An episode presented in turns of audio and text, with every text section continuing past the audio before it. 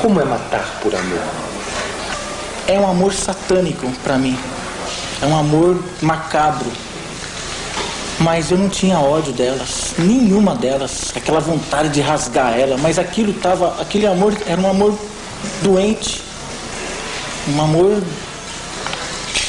maligno, um amor maligno, um amor oculto.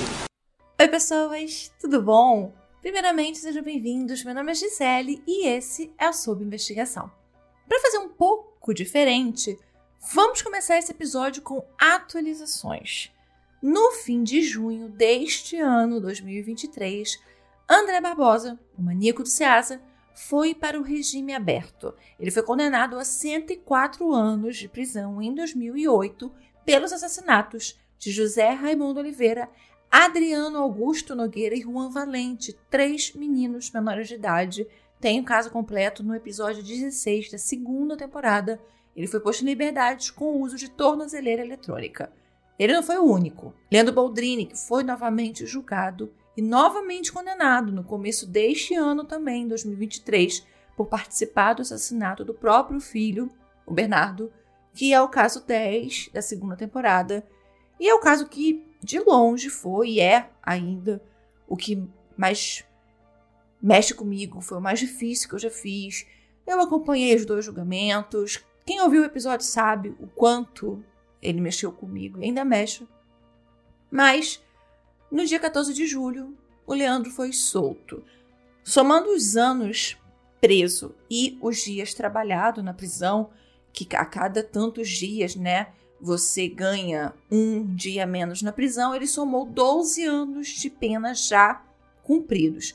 Então, isso daria a ele, deu a ele o direito de progressão do regime. Ele foi para o regime semiaberto, porém, segundo os órgãos de execução penal do Rio Grande do Sul, eles não tinham vaga em casa de custódia, que é para onde os apenados que vão para o regime semiaberto ficam. Então, ele foi mandado para casa com o uso de tornozeleira eletrônica também. E só abrir e fechar um parêntese aqui, ele ficou 12 anos encarcerado. O Bernardo não viveu nem isso. O Bernardo morreu com 11 anos. O que significa que o Leandro ficou muito, muito, muito pouco tempo preso. Eu quero agradecer também aos novos apoiadores Rodrigo Almeida, Márcia Bonsanino, João Paulo, Joara Souza e Valdilene de Souza. O apoio de vocês é muito importante. Se não fosse por vocês e pelos apoiadores que ficaram nesse período meu de sumiço, de desaparecimento, esse episódio não estaria aqui hoje. Então, muito, muito, muito, muito, muito obrigada por me ajudarem a manter o podcast, acreditarem, principalmente isso, acreditarem no meu trabalho. Como eu digo em todo o episódio, é o apoio de vocês que mantém esse podcast. Já tá muito difícil de continuar, mas eu sou brasileira, eu não desisto tão fácil, então tô tentando continuar e conto com a ajuda de vocês. Nós temos uma campanha de apoio na Aurelo que começa a partir de R$ reais. Lá tem explicando as vantagens de cada grupo de apoio e por lá você também nos ajuda ouvindo os episódios. A Aurelo ainda é a única plataforma que paga ao podcaster por player. Então, cada vez que você ouve por lá, ele paga um valorzinho bem pequenininho, mas que já ajuda para quem não ganha nada, né? Temos também o nosso Pix. Caso você queira ajudar uma vez só, né, não quer que seja uma coisa recorrente, é o nosso e-mail sob investigação com dois o arroba gmail.com. Eu também coloquei o sob investigação no Patreon. Então, caso você more fora do país, você pode usar o Patreon, é muito mais fácil, aceita pagamento em outras moedas. E eu já disponibilizei os conteúdos exclusivos lá. Vou deixar todos os links aqui na descrição. Se você ainda não deixou as suas cinco estrelas ou a sua avaliação, caso você esteja ouvindo no Spotify ou na Apple Music, avalie o podcast antes do fim desse episódio, hein? Vale lembrar que isso ajuda as plataformas a entregarem o conteúdo para mais pessoas e mais pessoas saberem da nossa existência.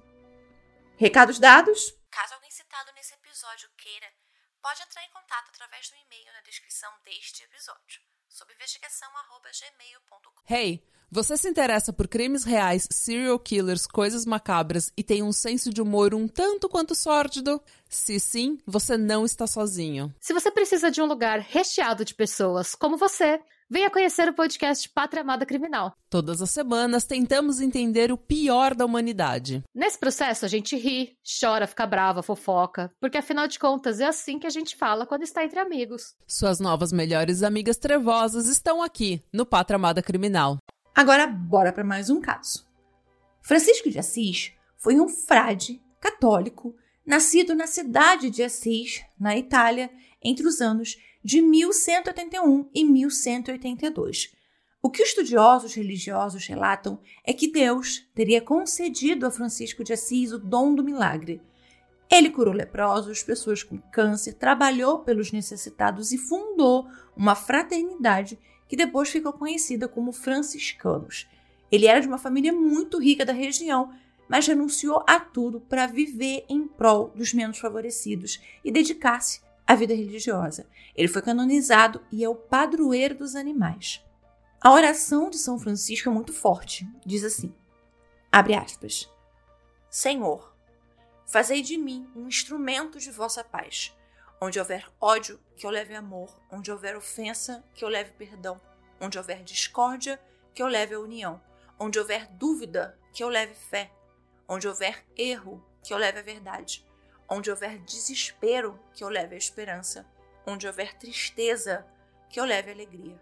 Onde houver trevas, que eu leve a luz. Fecha aspas. Mas não é sobre esse Francisco de Assis que vamos falar mas do Francisco de Assis, que, apesar de ter seu nome em homenagem a essa figura religiosa, ele era exatamente o oposto. O casal Maria Helena de Souza Pereira e Nelson Pereira tiveram três filhos. Francisco de Assis Pereira era o do meio. Maria Helena, católica, deu ao filho o nome do santo, Francisco de Assis. Ele nasceu no dia 29 de novembro de 1967 em Guaraci, cidade do interior do estado de São Paulo, a cerca de 430 quilômetros da capital. O pai, o Nelson, ele teve inúmeros trabalhos para tentar sustentar sua família.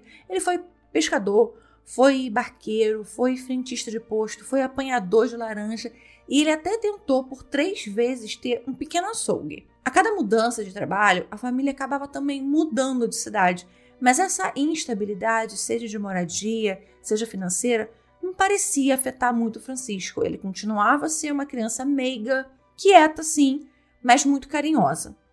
Na infância, ele adorava brincar de bicicleta e quando, aos oito anos, ele ganhou seu primeiro patins, um de plástico bem simples, ele simplesmente se apaixonou.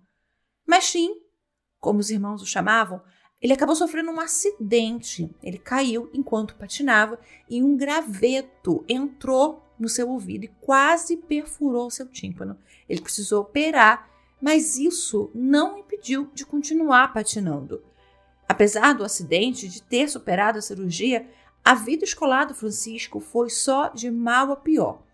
Ele repetiu a primeira série do fundamental e depois só voltou a estudar para concluir o ensino médio no supletivo, mas também largou para entrar no exército, onde chegou a patente de cabo. Por mais que gostasse aparentemente da vida militar, o que ele amava mesmo era patinar. Segundo Francisco de Assis Pereira, posteriormente, a sua infância não foi tranquila como seus pais diziam ter sido ou achavam ter sido. Ele alega que aos seis anos foi abusado por uma tia chamada Diva Aparecida. Ela era algo como 12, 14, 13 anos mais velha que ele e constantemente pedia que ele ou mordesse os seus seios ou a excitasse na genitália dela. O abuso, segundo ele mesmo, teria marcado para o resto da vida. A tia, a diva, ela sempre negou tudo. Quando eu estava na minha infância, eu tive uma tia, eu não quero julgar ela e nem vou citar o nome dela. Ela, ela teve um ato sexual comigo de criança. Eu tive um, naquela época eu tive uns 6 ou 7 anos. E até hoje eu não me esqueço disso, nunca esqueci daquilo. Nunca abusei nada, imagina, que coisa. Eu tinha o que na época? Eu devia ter. Eu já era bem mais velha do que ele, era uma mocinha já, né? 15 anos, né? Se eu quisesse namorar, fazer o que ele tá falando aí, eu ia pegar um moço, um homem. O pai começou a trabalhar em um matadouro e tanto Francisco quanto os irmãos dele frequentemente iam até lá ver aqueles bois sendo mortos, sendo abertos, ver o sangue, a posição em que eles eram colocados para morrerem, o fascinava tanto quanto o amedrontava, e isso influenciaria no que ele se tornaria anos mais tarde. Ainda na infância, ele tinha uma convivência muito grande com uma avó paterna dele. E um dia, o Francisco relata que quando ele tinha uns oito anos, mais ou menos, ele matou um passarinho. E ele tentou fritar ou cozinhar esse passarinho. Só que a avó viu isso. E quando a avó viu, ela começou a gritar com ele, chamou ele de monstro, de assassino. Então ela pegou o passarinho morto e deu pro gato da família comer. E aquilo o abalou profundamente. Ele ficou muito mal com aquela situação. Por volta mais ou menos dos 10 anos, ele começou a trabalhar para ajudar a família. Inclusive, ele trabalhou por um tempo com o pai dele em um desses açougues que o pai dele teve. Ele participou e ganhou diversas competições de patins até se juntar a um grupo de patinadores do Parque Ibirapuera chamado de Os Suicidas.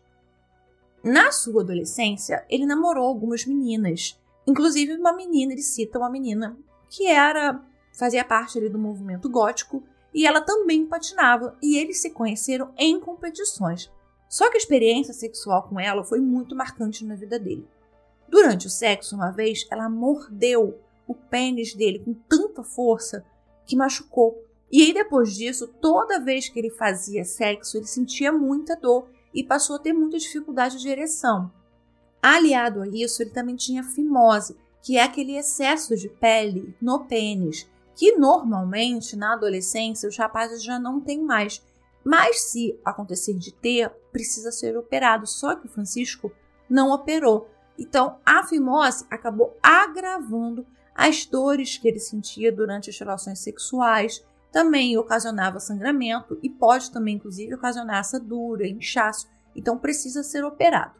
Quando a família dele, que estava morando em São Paulo, decidiu voltar para Guaraci, o Francisco ficou em São Paulo, porque na capital ele tinha certeza de que conseguiria mais oportunidades nos patins a vida dele como patinador, do Chico Estrela, né, que era o apelido dado pelos amigos dele ali, patinadores, era cheio de competição, muitas medalhas e horas e horas e horas de treinamento no Parque do Ibirapuera. Quando ele saiu do exército, ele teve diversos trabalhos, inclusive um como instrutor de pista de patinação entre 1990 e 1991 no Bauru Shopping Center. Por um ano, ele morou com uma travesti, a Tainá Rodrigues. Eles se conheceram, começaram a sair, e aí a Tainá chamou ele para morarem juntos. No entanto, a relação não levou muito tempo para ficar ruim. Eles regularmente brigavam e brigavam muito. O Francisco dava socos no estômago dela, eles acabavam se agredindo. E depois de todo o caso, quando o caso saiu, explodiu na mídia, ela narrou como era a vida sexual deles, né? E que as dificuldades que eles tinham, porque ele tinha um problema peniano, ele tinha dificuldade de ereção, que nós já sabemos, vinha da adolescência. Então, por isso, ele frequentemente era o passivo na relação sexual. Algumas fontes dizem que o Francisco também manteve uma relação homoafetiva com um chefe que permitia que ele dormisse no trabalho, já que ele não tinha onde ficar em São Paulo.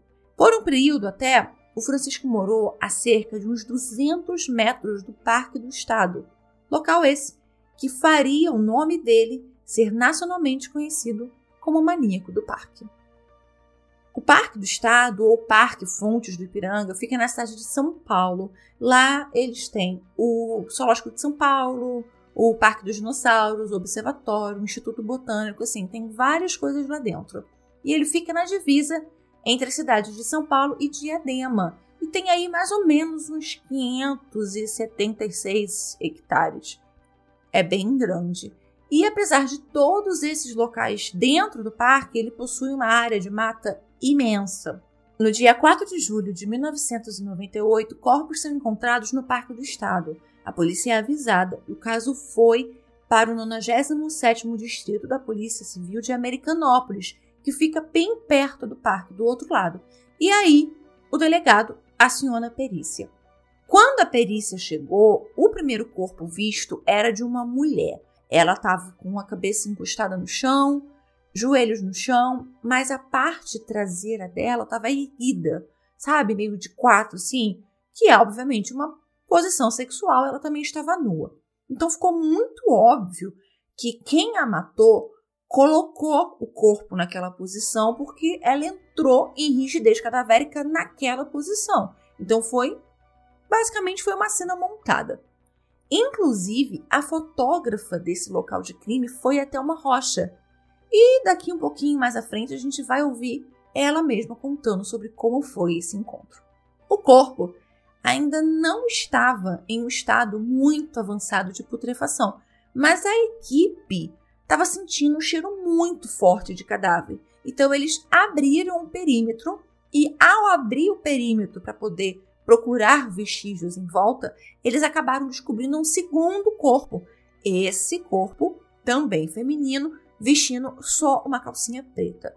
O estado de decomposição, de acordo com os peritos, deste corpo era de até 5 dias, podendo ser menos. O do primeiro corpo, de 24 a 48 horas. Ambos os corpos eram de mulheres, mas, devido ao horário, anoiteceu nesse período entre o chamado da polícia e a perícia chegar. Então, a Thelma relata que a equipe decidiu recolher os corpos e terminarem o local no dia seguinte. Então, antes, ela tirou uma foto geral do local e também uma foto para identificar a vítima, a que estava mais inteira. E aí, eles recolheram os corpos. O primeiro corpo encontrado acabou sendo identificado pelo pai, Antônio Mendes Queiroz. Era infelizmente a sua filha caçula, Selma Ferreira Queiroz, de 18 anos, filha dele e de Maria de Lourdes, a sua esposa. A família morava na cidade de Cotia. A Selma tinha saído de casa no dia 3 de julho para assinar os documentos da sua demissão. Ela trabalhava como balconista em uma rede de drogarias. Era dia de jogo do Brasil na Copa do Mundo de 98. Era o jogo de quartas de final entre Brasil e Dinamarca. Ela tinha combinado de ver o jogo com a família, mas ligou para casa dizendo que não conseguiria chegar a tempo e assistiria então o jogo na Praça da Sé, em um telão. No dia seguinte, no dia 4 de julho, um homem que não se identificou ligou para a casa dos pais da Selma e a Sara, uma amiga da família, atendeu. O homem dizia que tinha sequestrado a Selma e estava pedindo mil reais pelo resgate, falando que ela tinha uma dívida de drogas. Disse que também retornaria a ligação, só que não retornou. No dia seguinte, no dia 5, sem que o tal do homem retornasse, o pai da Selma então vai para a delegacia fazer o boletim de desaparecimento. E aí ele faz a identificação no dia seguinte ao boletim de ocorrência. O laudo do IML da Selma afirmava que ela foi estrangulada e torturada, provavelmente violentada sexualmente, e os peritos chegaram a colher amostras de uma substância que achava-se ser líquido seminal. O segundo corpo encontrado naquele dia nunca foi identificado. Não demorou nem o fim de semana chegar para outros dois corpos também serem encontrados. Na tarde do dia 6, um menino que estava procurando uma pipa que caiu no parque encontrou os dois corpos. Novamente, a polícia é notificada sobre o encontro e vão para o local. O estado de putrefação já estava muito avançado e os corpos estavam parcialmente nus. Com o encontro de mais vítimas, a Polícia Civil então decidiu pedir ajuda ao grupamento especializado em mata da polícia para vasculharem a mata do Parque do Estado à procura de outros corpos que eles tinham certeza que tinha. No dia 8 de julho, a um quilômetro do início da busca, um dos policiais do grupamento especializado achou uma ossada e a poucos metros ele achou outra ossada. Então já eram seis corpos e não seriam os últimos. O primeiro corpo estava a dois quilômetros para dentro da mata andando e o outro a mais ou menos uns 20 metros dele. Um estava sem roupas, em decúbito dorsal, e o segundo com uma blusa preta também em decúbito dorsal. Os policiais acharam um buraco também lá nesse dia, e dentro desse buraco tinham bolsas, tinham objetos femininos, tinha um cartão da CIA em nome de Rosinalva Patriota Romeu, tinham shorts, sapatos, várias coisas. A primeira reportagem sobre o que estava acontecendo foi uma reportagem da Folha de São Paulo no dia 8 de julho pela manhã. Ele falava sobre os corpos descobertos no parque que seriam vítimas de um crime sexual. Ainda naquele momento, no dia 8 de manhã, eles só tinham encontrado ainda quatro corpos. Na mata, a chocante cena. Uma ossada encontrada por um morador da região do Parque do Estado. Restos de roupa, um par de sandálias e uma corda. Com ela, a garota foi amarrada numa árvore. Ele teria convencido a garota a entrar na mata para conhecer um acampamento. Começava ali o que seria para ela horas de medo e terror. A imprensa, com o tempo, já estava começando a chamar o assassino já das seis mulheres localizadas de maníaco do parque. A investigação, então, passou para o delegado Sérgio Luiz da Silva Alves, da equipe CESUL da DHPP. Ele e os investigadores da equipe começam então a procurar casos de mulheres desaparecidas e também denúncias de crimes envolvendo mulheres na área do parque. A DHPP tinha boletins de ocorrência de sete mulheres dadas como desaparecidas na Grande São Paulo até aquele momento. Três mulheres, entre maio de 96 e fim de 97, tinham ido à delegacia falar que tinham sofrido tentativas de estupro no Parque do Estado.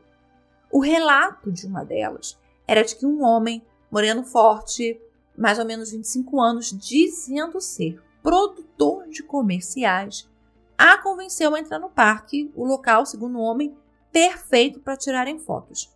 E enquanto eles estão vasculhando esses arquivos e vendo esses relatos, que eles se deparam com dois inquéritos policiais. Dois corpos encontrados em janeiro de 98 e também em maio de 98 e que tiveram o inquérito arquivado por falta de mais provas. Pedro Fávero, é que era um guarda que trabalhava no Parque do Estado, encontrou o corpo de uma mulher morta em decúbito dorsal no dia 16 de janeiro de 1998. Em maio, um grupo de religiosos evangélicos encontrou ossos e avisou ao Pedro. Já estava assim, somente a ossada, mas nessa ossada dava para se ver um aparelho dentário e cabelos longos e escuros. Uma das denúncias desses dois casos, de janeiro e de maio, tinha sido feita por Lígia Crene Crescêncio, depois que a sua prima Raquel Mota Rodrigues, de 23 anos, sumiu. Segundo a Lígia, a Raquel foi trabalhar no dia 9 de janeiro. Ela trabalhava em Pinheiros, um bairro da capital, que fica entre Vila Madalena e Jardim, se eu não me engano, como vendedora de móveis. A família de Raquel morava em Gravataí, uma cidade no Rio Grande do Sul. Os seus pais, o Herbi, o Agenor, e os irmãos dela, a Jaqueline e o André, moravam ainda no Rio Grande do Sul e ela foi para São Paulo para trabalhar, para juntar dinheiro para ajudar a família. No fim do dia do trabalho dela, a Raquel pegou o metrô, descendo na estação Jabaquara. Ela ligou de um orelhão para Lígia, do metrô mesmo, da estação, falando que um rapaz muito legal, que era fotógrafo, que produzia catálogos né, para empresas de cosmético, uma empresa cosmético muito conhecida, a chamou para tirar umas fotos no Parque do Estado. A prima desaconselhou a Raquel aí, né? Ela falou sobre os perigos, porque aquele papo estava meio esquisito. A Raquel então falou: tá, então não vou. Só que depois disso ela simplesmente desapareceu. Infelizmente, a identificação do corpo achado em janeiro era o de Raquel. A polícia fez um retrato falado baseando-se nas características de homens que a Raquel costumava sair ou se interessar, de acordo com o que a prima falou. Quando os quatro primeiros corpos foram descobertos, e tanto Selma quanto a Raquel já estavam identificadas, diversas mulheres começaram a se apresentar na polícia com relatos assim impressionantes. Uma delas relatou que estava na fila de um cartório, isso era o ano de 96.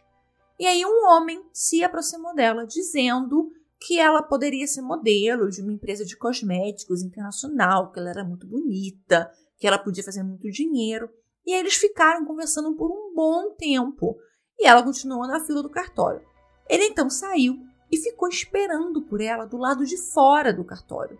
Só que como ela demorou muito, ele contou que a van da empresa que estava lá na rua acabou indo embora pro local onde seriam a gravação e as fotos. E aí ele ofereceu para ela uma carona de moto, para eles irem também lá para tirar essas fotos. E aí eles foram até o Parque do Estado, onde, né, estaria toda lá a equipe lá fazendo as fotos para essa campanha. Lá, ele acaba estuprando, espancando, e quando terminou, ele disse para ela, abre aspas, eu vou te dar cinco minutos, não, dois minutos, eu vou te dar dois minutos para você correr. Se você conseguir escapar da mata, você tá livre, você vai viver. Mas se você não conseguir, eu vou atrás de você, eu te mato e te como morta. Fecha aspas. Elas repassam as características do homem que as atacou. Moreno, entre 24 e 30 anos, talvez 1,70m, cabelo encaracolado, nariz largo e uma falha na sobrancelha. Uma falha, algumas dizem também cicatriz. Uma mulher que não quis ser identificada, vendo as notícias sobre o maníaco do parque, de como outras mulheres contavam terem sido abordadas por um homem que se dizia fotógrafo, ela liga para o número divulgado da equipe da DHPP com informações sobre o que aconteceu com ela. Ela havia sido abordada na estação São Bento por um homem dizendo ser de uma empresa de cosméticos e que queria tirar fotos dela. Ela não aceitou, mas ele ficou insistindo muito.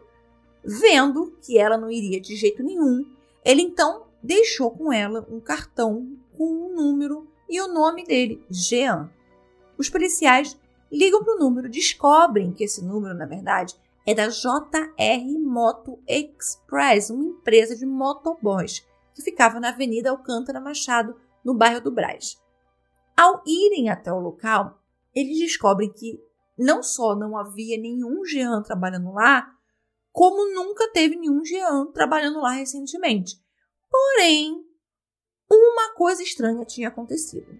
O dono da empresa, Jorge Santana, ele contou que uns três ou quatro dias antes, mais ou menos no dia 11 de julho, um dos funcionários que trabalhava lá uns quatro meses mais ou menos, dormia também lá no local de trabalho, deixou um bilhete lá dizendo, abre aspas, Jorge, me desculpe, mas tem que ser assim. Obrigada por tudo, meus amigos, e até um dia. E que Deus os acompanhe. Abraço, Chico. Fecha aspas.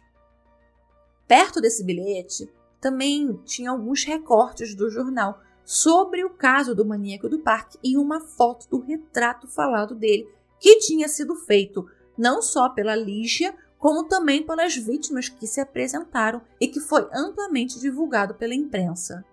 O nome do ex-funcionário era Francisco de Assis Pereira. Exceto por uma briga ocorrida entre ele e outros colegas ali da JR Express, após um brincar com ele sobre como ele parecia com o retrato falado do maníaco, o Jorge não tinha nenhuma reclamação para fazer sobre o Francisco. Outra coisa que o Jorge conta é que aqueles policiais não eram os primeiros a irem lá e perguntarem sobre a mesma pessoa. Alguns meses antes, no começo do ano mais ou menos, outros policiais tinham ido lá, uns, uns investigadores de pessoas desaparecidas, porque parecia que uma namorada do Francisco tinha sumido. A namorada era Isadora Frankel, de 19 anos. A Isadora nasceu em 1980 e aos três anos mudou-se para Marizias, também em São Paulo. Quando ela terminou o colegial, ela foi para a capital para morar com os avós paternos. Ela pretendia melhorar seu inglês, melhorar seu alemão e também começar a estudar espanhol. O pai, o Cláudio, era um físico, professor da Universidade de São Paulo. O sonho da Isadora era ser comissária de bordo, por isso ela estava tentando aprimorar não só as línguas que ela já falava, como também aprender uma terceira língua. A Isadora foi vista pela última vez no dia 10 de fevereiro de 1998, saindo da casa dos avós no prédio em que eles moravam, na rua Paz de Araújo, número 89, no Itaim Bibi, com um homem de cabelos castanhos e longos por volta das oito e meia da noite. Dias depois que a Isadora sumiu, no dia 13, uns cheques dela, nos valores de 200 reais e de 50 reais, batem na conta dela numa agência do Itaú, na cidade de Jardim. E aí o pai dela pega as cópias desses cheques e vai até a delegacia com essas cópias. Um dos cheques tinha sido usado em uma loja de acessórios de moto na compra de um capacete. Como o nome do cheque era o de Isadora, a vendedora pediu para que o homem anotasse no verso do cheque o RG dele e um número de telefone. E ele colocou o RG dele real e o número de telefone do local aonde ele trabalhava. O nome da pessoa era Francisco e o número era o da JR Moto Express. O cheque no valor de 50 reais estava inclusive com uma assinatura claramente falsa. Quando os investigadores da delegacia de desaparecidos foram falar com o Francisco sobre o desaparecimento da Isadora, a justificativa dele era de que os dois eram namorados e que os cheques ela deu a ele como presente de aniversário. Ele estava conduzindo a moto dele sem capacete e ela, como uma namorada preocupada, deu o cheque para que ele comprasse um capacete para ele. O outro cheque ele usou para pagar por alguns almoços em um restaurante perto da sede da empresa que ele trabalhava e que tinha ficado pendurado. O pai da Isadora, o Cláudio, ele negou veementemente que o Francisco era namorado da filha dele. Ele rebateu a história na hora. A filha namorava um menino chamado Arthur.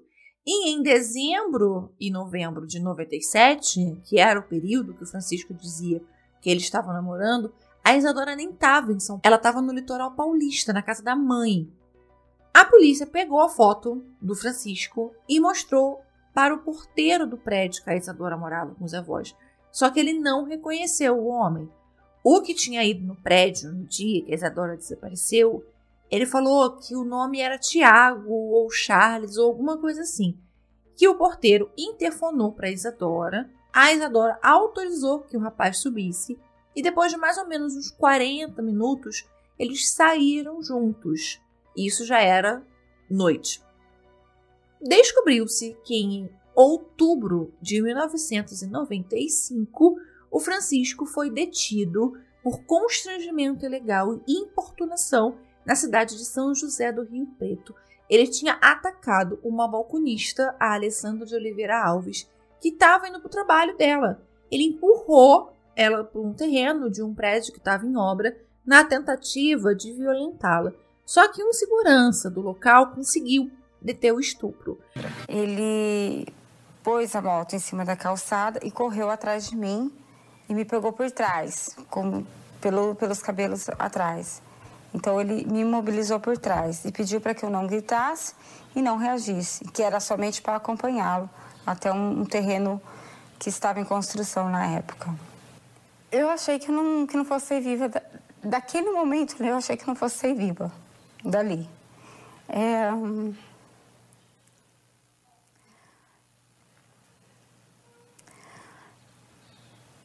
Eu achei que ele fosse me matar, realmente. Só. Eu fiquei muito desesperada. É, fica. Assim, a lembrança, assim, que. A sensação de que você é impotente contra uma pessoa que está tentando fazer algum mal contra você. Ele foi preso em flagrante, só que ele ficou preso? Não. Ele pagou 80 reais de fiança e foi solto. E o caso acabou não andando. Com todos esses elementos, com todos esses indícios voltados para Francisco, a prisão temporária dele foi decretada no dia 15 de julho de 1998. Só que o Chico Estrela já estava muito longe. No dia 24 de julho, o Jorge, lá da JR Moto Express, ligou para o delegado Sérgio e pediu para que ele fosse com urgência até a empresa. O vaso sanitário do quarto onde o Francisco dormia tinha entupido. Na tentativa de desentupir, um encanador tirou o vaso do chão e, quando ele fez isso, ele encontrou diversas coisas, papéis, um monte de coisa e também documentos parcialmente queimados. O RG de uma pessoa, de uma mulher, estava queimado no encanamento do banheiro. Era o RG da Selma. Então, ali, naquele momento, se a polícia tinha qualquer dúvida do envolvimento do Francisco, ali, pronto, acabou essa dúvida, já não tinham mais. A foto do Francisco rodou o país inteiro e deu-se início à caçada ao maníaco do parque. Os pais do Francisco, a Maria Helena e o Nelson, deram várias entrevistas falando que eles não acreditavam que o filho deles tinha feito uma coisa daquelas, ele era um rapaz normal, ele era muito amoroso, muito tranquilo e que ele com certeza não era o maníaco do parque. Como é para uma mãe ter um assassino como filho? Essa pronúncia para mim não existe. Assassino, maníaco do parque. Para mim, que sou mãe, não. Como é que a senhora vê o seu filho? Hoje eu vejo, hoje eu vejo ele assim, um, o Francisco que, que sempre foi meu. Menino bom, um menino que sempre conviveu com a sociedade. Para mim, sempre que se torna falar no nome do Francisco, é dolorido. Eu quero me conter, mas não consigo. Nunca, acho que eu nunca vou conseguir as pessoas pronunciar para mim o nome dele. Como é que a senhora o criou?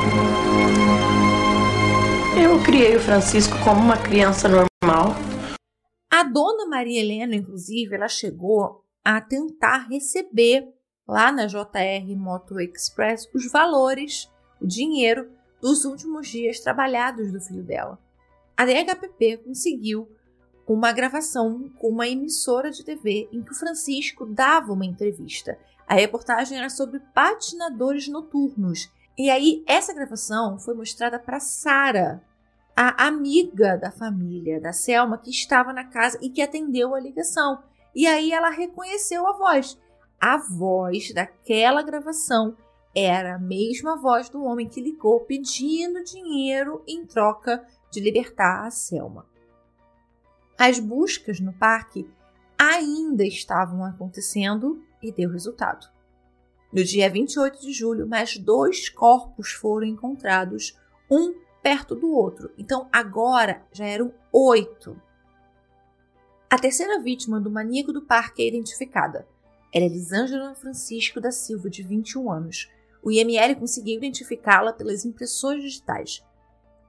Elisângela estava morando há dois anos em São Paulo com uma tia.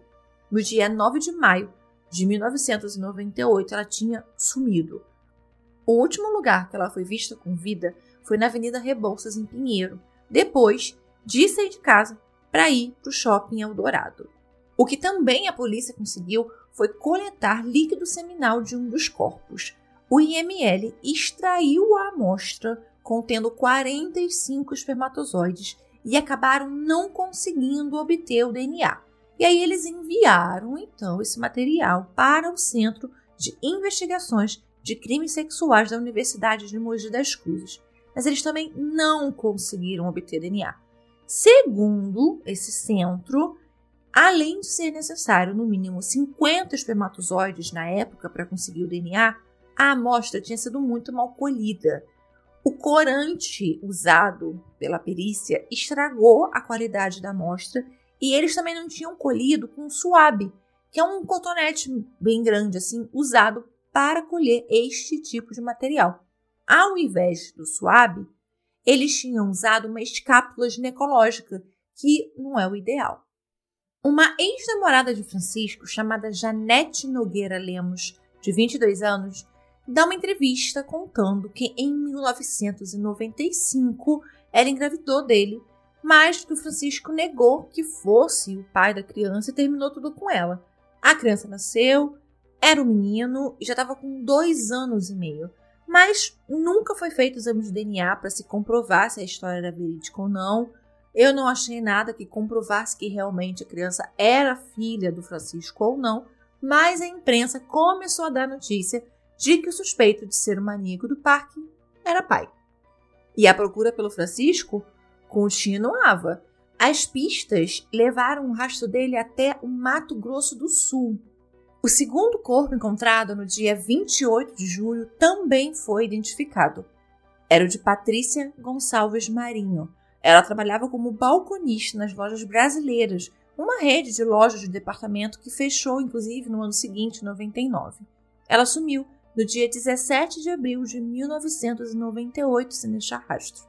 Quando o corpo dela foi encontrado, parte dos lábios estavam faltando, eles tinham sido arrancados por mordidas. Os primeiros corpos encontrados, na verdade, tinham sido as últimas vítimas do maníaco, no caso da Selma, pelo estado dos corpos e exames do local de encontro de cadáver. Então, o primeiro corpo, o da Selma, foi a última vítima do maníaco do parque com o caso estampado em todo jornal, revista, cobertura na televisão. E a gente sabe como é em casos assim, né? Então, pais e mães com filhas que tinham traços parecidos com as vítimas identificadas começaram a procurar a DHPP, como foi o caso de Nelson Carsoni. A filha dele, a Rosana Séria, de 23 anos, morava a uns 600 metros do parque. Ela saiu no dia 16 de junho de 1998 e não voltou. Ela tinha um filho de dois anos, o Bruno, e o pai dela estava convencido de que ela era um dos corpos encontrados e não identificados. Ele deu entrevista, ele fez cartaz, ele ia diariamente na delegacia, ele fez tudo o que ele podia para que a imprensa falasse sobre o desaparecimento da filha dele. Porém, a Rosana, na verdade, estava vivíssima. Ela não tinha sido vítima do maníaco ou de qualquer outro criminoso. Ela tinha fugido de casa com a roupa do corpo, porque, de acordo com ela, a madrasta pegava muito no pé dela. E como ela não estava conseguindo emprego queria ficar longe tanto do pai como da madrasta, ela simplesmente foi embora, veio aqui para o Rio de Janeiro sem avisar ninguém. Aqui no Rio, ela conheceu uma senhora e essa senhora deixou morar de favor em uma das casas que ela tinha numa vila bem pequenininha em Vila Isabel, que fica aqui na Zona Norte. A Rosana, ela conseguiu um emprego como balconista em uma padaria em Copacabana, assinou a carteira e estava dividindo um quarto com uma colega bem perto da padaria. E ela não tinha intenção alguma de voltar. Só que só descobriram que ela estava no Rio, tipo, uns 10 dias da prisão do maníaco do parque. Durante todo esse tempo, a partir do momento que o pai dela fez o boletim de ocorrência, até o caso todo entrar na mídia, até ele ser preso, tudo isso, ela não falou nada. Ficou lá desaparecida, vivendo a vida dela em Copacabana, aqui na zona sul do Rio, como se não houvesse amanhã. Olha que loucura! Imagina o desespero desse pai. E, é daqui do filho, né? Que era pequenininho, de repente a mãe simplesmente foi ali comprar cigarro e nunca mais voltou. E também ela se recusou a voltar para São Paulo, tá? Não sei como é que ficou a história mais pro final, mas eles fizeram uma entrevista com ela muito grande, um jornal, e ela falou que ela não ia voltar de jeito nenhum. O pai dela veio aqui no Rio, o investigador do caso do menino do parque também veio para ter certeza de que ela era ela mesmo. E ela falou pro repórter que ela não ia voltar, porque o pai dela era muito rígido e não ia voltar e pronto, e acabou. Imagina. E aí, até a última notícia que eu tive, que eu consegui ter, o pai dela estava pensando em ir morar no Rio, né? Vim aqui pro Rio para poder ficar perto dela, já que ela não queria voltar para São Paulo, mas aí não sei como é que ficou, porque afinal de contas ela simplesmente fugiu para não ficar perto dele porque ele era rígido, né? Então ela não deve ter ficado muito feliz com a ideia do pai dela vir morar no Rio, mas não sei como é que ficou. O advogado Ademar de Barros assumiu a defesa do fugitivo e pediu em entrevistas a diversas emissoras de TV para que ele se entregasse. E por diversas vezes ele ameaçou abandonar o caso se o Francisco continuasse fugindo. A mãe dele, a Maria Helena, também foi ao ar pedir para que o filho se entregasse enquanto ainda acreditava que ele não poderia, não teria como ser o culpado daqueles crimes. Outra ex-namorada dele entrega para a polícia diários que seriam do Francisco, em que ele dizia sentir-se atraído por crianças, dizia que queria casar com elas, uma coisa bem estranha. Diversas pistas davam conta do Francisco no Rio, no Paraguai, em diversos lugares. Então a polícia continuava a busca pelo homem que com certeza era o mais procurado do Brasil naquele ano. Já fazia 15 dias que ele tinha fugido e as famílias das vítimas aguardavam ansiosas pela prisão de quem eles acreditavam ser o algoz das filhas deles. Como o prazo dado pelo advogado Ademar para que o Francisco se entregasse acabou, ele realmente renunciou ao caso, desistiu do caso. O psiquiatra, o Guido Palomba, ele fez um perfil do maníaco a pedido da DHPP. Ele disse: o maníaco não era normal, mas também não era louco. Então ele estava naquela zona que o Guido Palomba sempre fala, né? Aquela zona fronteiriça. Ele não sentia qualquer remorso, era perverso e tinha um instinto sexual muito deformado. Mas essa caçada estava para chegar no fim. Depois de 23 dias, o maníaco do parque seria descoberto.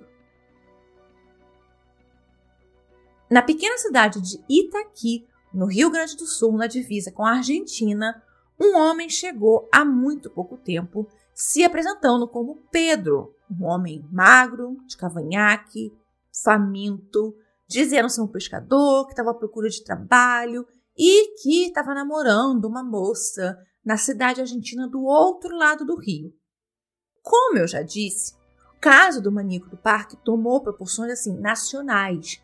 A notícia da fuga dele, a foto dele, estava assim, era amplamente divulgada, era massivamente divulgada. Então era difícil que alguém neste país Brasil não soubesse desse caso. O Pedro comentou com alguns pescadores que ele tinha morado em São Paulo, que trabalhou como motoboy. Então, o pessoal começou a ficar meio desconfiado dele. Tipo, o que esse homem tá fazendo aqui, né? O João Carlos Dornelles Vilaverde e a esposa dele viram as fotos do Francisco de Assis Pereira na TV e eles tinham quase certeza de que aquele homem chamado Pedro era o tal do homem que estava na televisão. E aí um dia, enquanto o Pedro, né, entre aspas, foi tomar banho numa pensão ali, numa, tipo, não é bem uma pensão, né, mas no local ali que o João Carlos deixou ele ficar, o João Carlos foi lá olhar nas coisas do tal do Pedro, na mochila dele. E aí lá dentro estavam o RG do Francisco e várias fotos, diversas fotos, foto dele de infância, foto com a mãe, foto com o pai, foto dele patinando, foto dele com namorada, várias fotos. Então ele ali ele teve a certeza é o cara que eles estão procurando. E aí ele imediatamente liga para a polícia. Era o dia 4 de agosto de 1998, quando Francisco de Assis Pereira, o maníaco do parque, foi preso. 23 dias de procura e o homem que pode ser o inimigo número um da polícia está na cadeia em São Paulo. Francisco de Assis Pereira usou o nome falso, mudou o rosto, foi parar na fronteira do Brasil com a Argentina, mas acabou preso, denunciado por um pescador. A prisão de Francisco pode esclarecer uma série de crimes que assustaram São Paulo. Sou inocente. Você conhecia alguma das meninas? Nunca. Você, você saiu com alguma delas, não? A única pessoa que eu saí, ela se chama Isadora Franklin.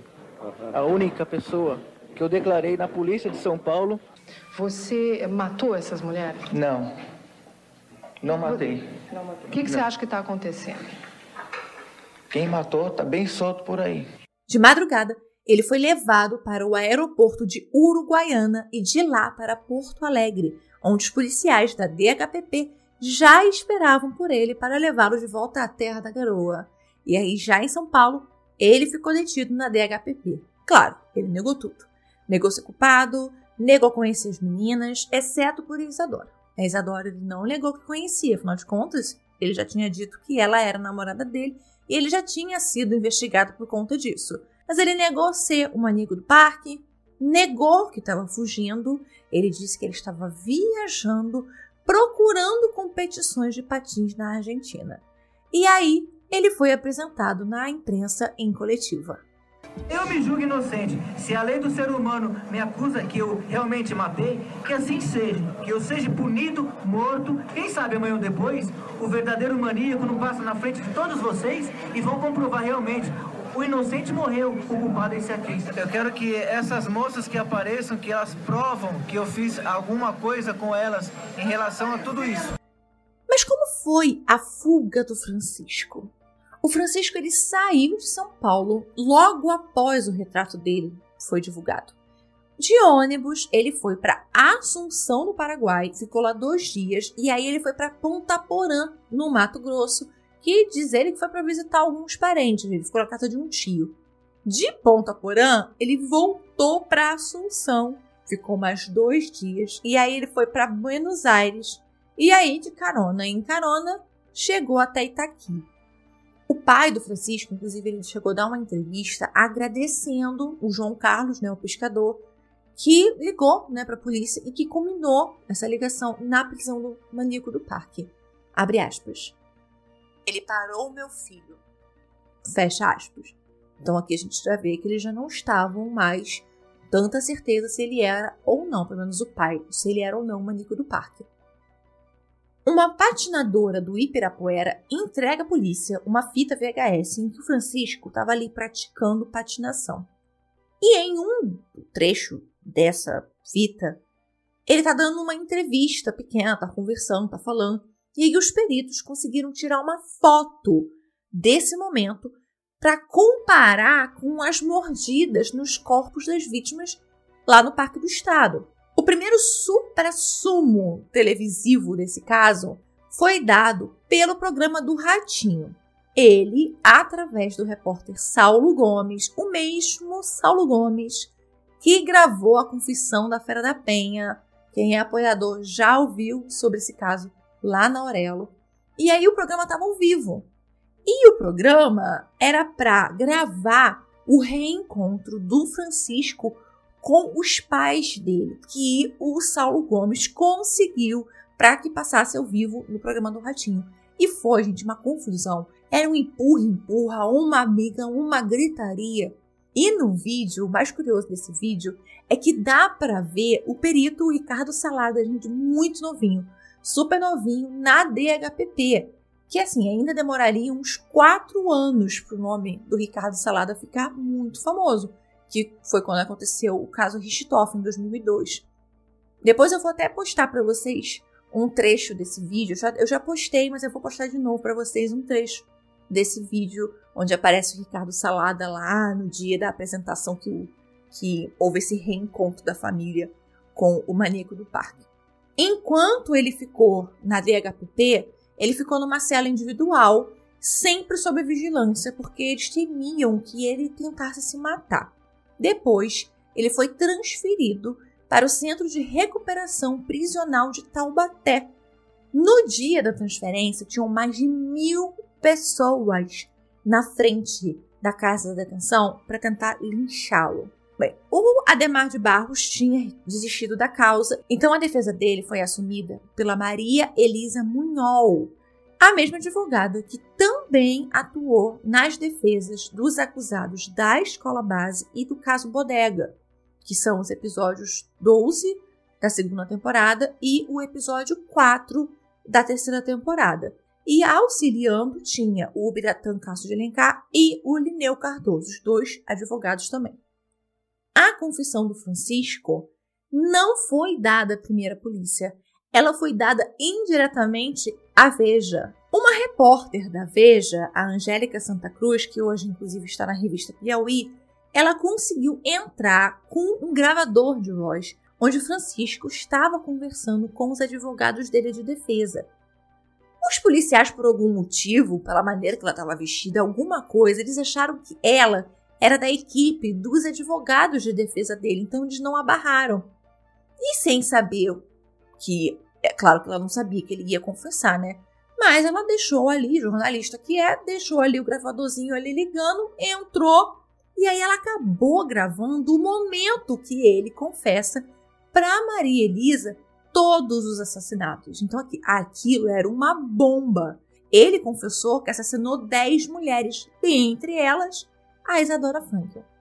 foi tão surreal as coisas que o delegado do caso, o Sérgio, ele soube que o Francisco era realmente um maníaco do parque porque a redatora da Veja ligou para ele avisando que no dia 12 de agosto a capa da revista ia ser a confissão do Francisco de Assis, porque eles tinham gravado essa conversa e lá estava a confissão. Então, a Polícia Civil se mexeu para que quando a capa saísse, o Francisco já tivesse passado pelo interrogatório e que eles já tivessem no inquérito essa confissão. A perícia, inclusive, levou o Francisco para um dentista forense para poder fazer o molde da arcada dentária dele.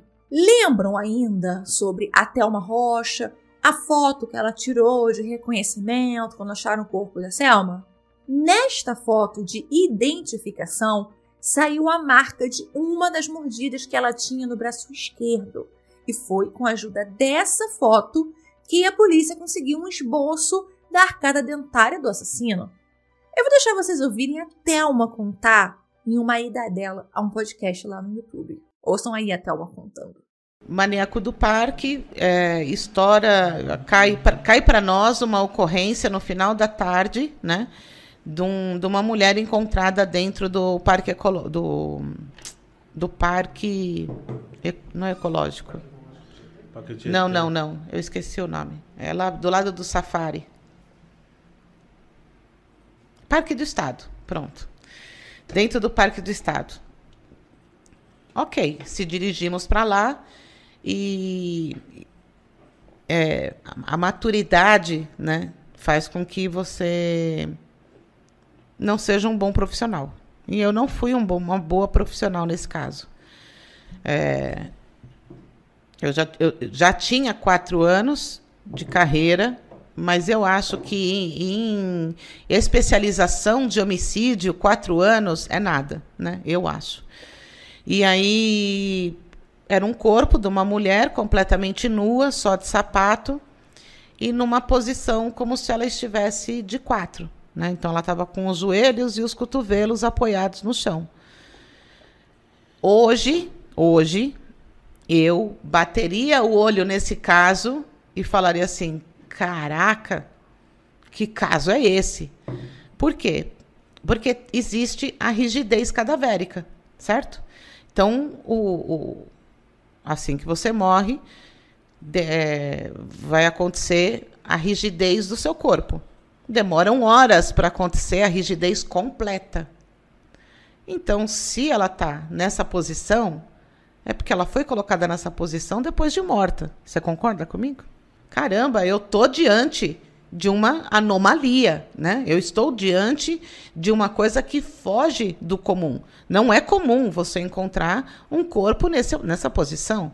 Não é comum você encontrar mulheres completamente nuas, só de sapato, dentro de um parque. E o cheiro não era compatível. Então, do mesmo jeito que tem. Do mesmo jeito que, que tem a rigidez cadavérica, já começa a ter também a proliferação da fauna né, cadavérica. E, e aí você vai entrando em estado de composição e vai exalando o cheiro. O cheiro não era compatível com o tempo de morte daquela vítima. Ela não estava. É... Em decomposição. Não, não estava. E aí se, se, se estendeu um pouco aquela área que nós estávamos e alguém avistou um corpo mais para dentro da mata. Era aparentemente era uma outra mulher, porque você via uma alça de sutiã, e ela sim, num estado de decomposição absurdo. Você, ao ponto de você não saber compleição física, você não sabia se era mar, magra, você não sabia se era é, branca ou negra, você não conseguia ver na decomposição tão avançada que já estava. E aí, naquele momento, falou: Poxa, então não é um corpo, são dois corpos. Não, tem alguma coisa errada. Ali já começaram: oh, tem alguma coisa errada, olha, vamos fazer o seguinte. Não, já anoiteceu, né, porque foi no final da tarde, né, nesse desenrolar já tinha caído a noite. É, não, não, não tem mais visibilidade, nós estamos falando em 1998. Então, era raro você ver. É, poucos policiais andavam com lanterna, mesmo porque a gente estava ainda num plantão diurno, né? E aí ficou resolvido ali, naquele momento, entre as pessoas que, que tinham que resolver, que a gente não ia fazer aquele local. Ia ser recolhido esses corpos para o IML, né? Porque já apareceu dois corpos, a gente foi chamado para um e apareceu outro. Ok. Voltando ao meu pai, meu pai sempre falou do que eu tinha que fazer, o perito quisesse ou não. Era minha obrigação. Os, meus, os, os, os amigos dos meus pais falavam: você tem que chegar no local e você tem que fazer determinadas fotos, é sua obrigação. E assim eu fiz. Falei, vou fazer. Então eu fiz uma foto geral, né, pegando, tentando pegar onde estava a Selma e o outro corpo, fiz uma foto geral do corpo e eu quis fazer uma foto que identificasse o rosto da Selma. Só que não dava. Como ela estava nessa posição, o rosto dela estava enfiado aqui assim, né? Então só quem estava daqui é que conseguiria ver um pedaço do rosto. E aí eu fui e fiz essa foto. O papiloscopista ainda me ajudou, me colocou, colocou um papelão no chão para que eu pudesse ajoelhar e conseguisse ter um ângulo ali para conseguir pegar aquela, aquele rosto. Muito bem. E viemos embora. No dia seguinte, né, nova ida ao, ao Parque do Estado, eu não estava junto. Estoura-se o caso maníaco do parque. Aí sim o caso veio à tona, porque foram encontrados mais corpos. E aí foi encontrando ossadas. É, se não me engano, foram oito vítimas. Tudo no mesmo lugar. Tudo no mesmo lugar. E aí foram aparecendo as vítimas, né? E quando estourou o caso, cadê as fotos? Né? Cadê as fotos? E aí, cadê as fotos? Quando viram que tinham três fotos no local, comeram minha alma, né? Me paparam viva, né? Falou, porra, mano, você tá louca? O que, que você fez? Três fotos? E aí eu fui taxada de incompetente para baixo. É, do mesmo jeito que eu fui colocada abaixo de, do tapete, quando veio essas fotos, nessa foto que aparecia a identificação do rosto da Selma, no cantinho da foto veio o ombro dela no enquadramento e você via nitidamente no ombro uma mordida. E aí, em contato com o médico legista, a gente ficou sabendo que o maníaco do parque ele mordia a vítima. E aí nós, nós, trava, nós trabalhávamos com três peritos dentistas, de formação dentistas. Eles, quando se chega no suspeito maníaco do parque e lembra-se que tem essa foto, fizeram um molde da arcada dentária dele, né? E viram que era completamente compatível com aquela foto.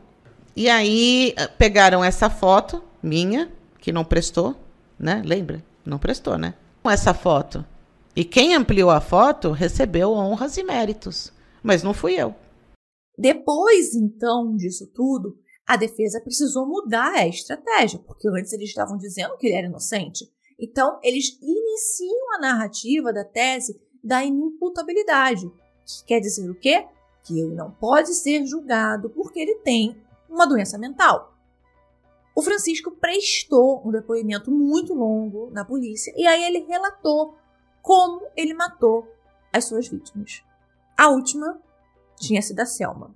Era o dia do jogo Brasil e Dinamarca. Ele estava no trabalho com alguns colegas, bebendo cerveja, se preparando para assistir ao jogo. Mas mudou de ideia e saiu para ver a disputa no telão da Avenida Paulista. Ele pegou patins, pegou uma bandeira do Brasil, uma corneta, um Walkman e foi. Na Avenida da Liberdade, ele viu a Selma sentada e aí ele puxou o assunto com ela e conversaram. Conversa vai, Conversa vem, ela contou que tinha sido demitida de uma rede de drogarias, e aí ele a convidou, segundo que ele contou, para irem ao Parque do Estado, conhecer um acampamento e ela aceitou. E aí os dois foram andando até a Avenida Alcântara Machado, que era onde ficava a JR Moto Express, para pegar a moto que ele usava, que era uma motinha, uma 125 cilindradas. Ela entrou, colocou uma roupa dele de patinador, que é umas roupas de lycra, né? E acabou esquecendo o RG dela no colchão dele. E ela não viu, então ela realmente tinha esquecido. Eles foram pro parque, já era mais ou menos fim da tarde, e lá, já lá, ele a forçou a tirar a roupa e a estuprou. Ele deitou do lado dela e ficou alisando o cabelo dela com as mãos e, por fim, a estrangulou com um pedaço de corda, corda de varal mesmo, que ele sempre tinha na pochete. Com ela morta, ele começou a morder os seios, mordeu o lateral das coxas, pescoço. Depois que ele deixou ela lá, ele ainda voltou na mata para ficar um pouco mais com o corpo e depois a posicionou com um quadril para cima, que é como ele foi encontrado, como se ela tivesse de quatro. A primeira vítima fatal, na cronologia dele, era a Pitucha, uma menina de 15 anos que ele tinha matado em outubro de 1997. E isso, a cronologia dele. Ele e Pitucha estavam lá no Ibirapuera. Ele tinha ido lá para encontrar alguns amigos e aí ele a viu. E quando ele a viu, surgiu a vontade de matar. Então, em seguida, ele foi lá, puxou conversa e ela topou ir com ele para o Parque do Estado. O convite, na verdade, era para eles irem para uma pista de skate no Golden Square Shopping, na Avenida Kennedy, em São Bernardo do Campo. Mas quando eles passaram pelo parque, ele perguntou se ela não queria acampar e aí eles entraram. Ele também a estrangulou com um pedaço de corda de varal e a jogou dentro de um buraco, seminua. Ele diz que ele voltou depois no local, só que ele não encontrou o corpo e aí ele achou que tinha esquecido onde ele tinha deixado o corpo e deixou para lá. Você nessa altura já tinha sentido vontade de matar? Eu tinha, eu tinha medo. Bem antes eu tinha medo. Só que nesse dia, eu acredito que nesse dia foi o que aconteceu, o meu primeiro delito. Porque eu fui para Ibirapuera. Eu fui para Ibirapuera, eu vi meus amigos e uma garota que diziam ser minha namorada, que ela nunca foi minha namorada, ela eu vi ela uma vez, foi a segunda vez que eu vi ela no meio do pessoal. Então eu fiz um convite para ela, um convite enganoso. Foi na hora que eu fiquei afobado, um, afobado, fiquei é, uma coisa assim. Eu comecei a conversar com ela rapidamente. Ela falou: não, aceitou, foi, foi e, e vamos. E fomos para lá, para a mata do estado. Essa Aonde foi essa garota? Como era o nome dela? Pitucha. Em janeiro de 98, ele encontrou a Raquel. Como ele costumava pegar o, o metrô e ir de Santana a Javaquara, mesmo tendo moto, ele pegou o hábito de fazer esse trajeto no metrô para ir procurando mulher. Uma que parecesse triste, que tivesse de cabeça baixada, ou tivesse muito calada, tivesse olhando para nada, que de acordo com ele era essa mulher que com certeza cairia na lábia dele, porque estava sensível, estava fragilizada. Então, quando ele encontrava essa mulher dentro dessas características que na cabeça dele eram mais suscetíveis a acreditarem no que ele ia dizer, ele começava a conversar. E a conversa sempre seguia o rumo dos interesses dela, ou dos interesses que ele percebia que seriam os dela, os assuntos que ela preferia. Então ele até conta que se ela dissesse que gostasse de Fórmula 1, ele viraria o Ayrton Senna. Era mais ou menos nesse estilo de conversa que ele fazia. Se ela dissesse que gostava de tal música, ele ia virar o maior conhecedor daquela banda. Naquele dia, no dia 16 de janeiro, ele já foi para a rua certo de que ia matar. Na estação Dom Pedro I, ele abordou uma outra moça, uma morena de cabelos curtos, seios bem fartos. Só que essa moça ela ia para uma festa e aí ela recusou o convite dele. Então ele desceu na estação da Sé e viu a Raquel em um dos vagões. E aí ela disse para ele que tinha um sonho de ser modelo, e que ela morava com uma tia, namorava um policial alguma coisa assim. E ele lembrava que ela chegou a ligar e dizer que iria ligar ou chegou a ligar para uma prima. Ele a estrangulou lá no Parque do Estado, mas não chegou a estrupá-la. Ele só também a mordeu depois de morta, porque, segundo ele, ele não queria machucá-la. A Patrícia e ele conheceram-se em uma galeria de roqueiros e patinadores no centro de São Paulo. Ela morava com uma tia, que chamava Josefa, e ela sonhava ser modelo, ela era vendedora. Então eles conversaram sobre música e sobre um tal acampamento que existiria no Parque do Estado. Então a moto dele estava ao lado do Teatro Municipal e ela concordou em ir andando com ele para pegar a moto e depois eles irem de moto para o parque. E o modus operandi dele para matar foi o mesmo. A penúltima vítima que ele fez foi a Elisângela. A família da Elisângela é de Londrina, no Paraná, mas desde 1996 ela morava também na casa de uma tia em São Paulo. Ela abandonou a escola na sétima série dadas as dificuldades financeiras da família. E ela também cuidava da filha de uma prima, ela era evangélica, inclusive na época que ela veio a falecer, ela tinha acabado de sair da igreja batista, tinha ido para Deus em amor. É, uma amiga naquele dia tinha deixado ela no shopping center Dourado, mais ou menos umas seis da tarde.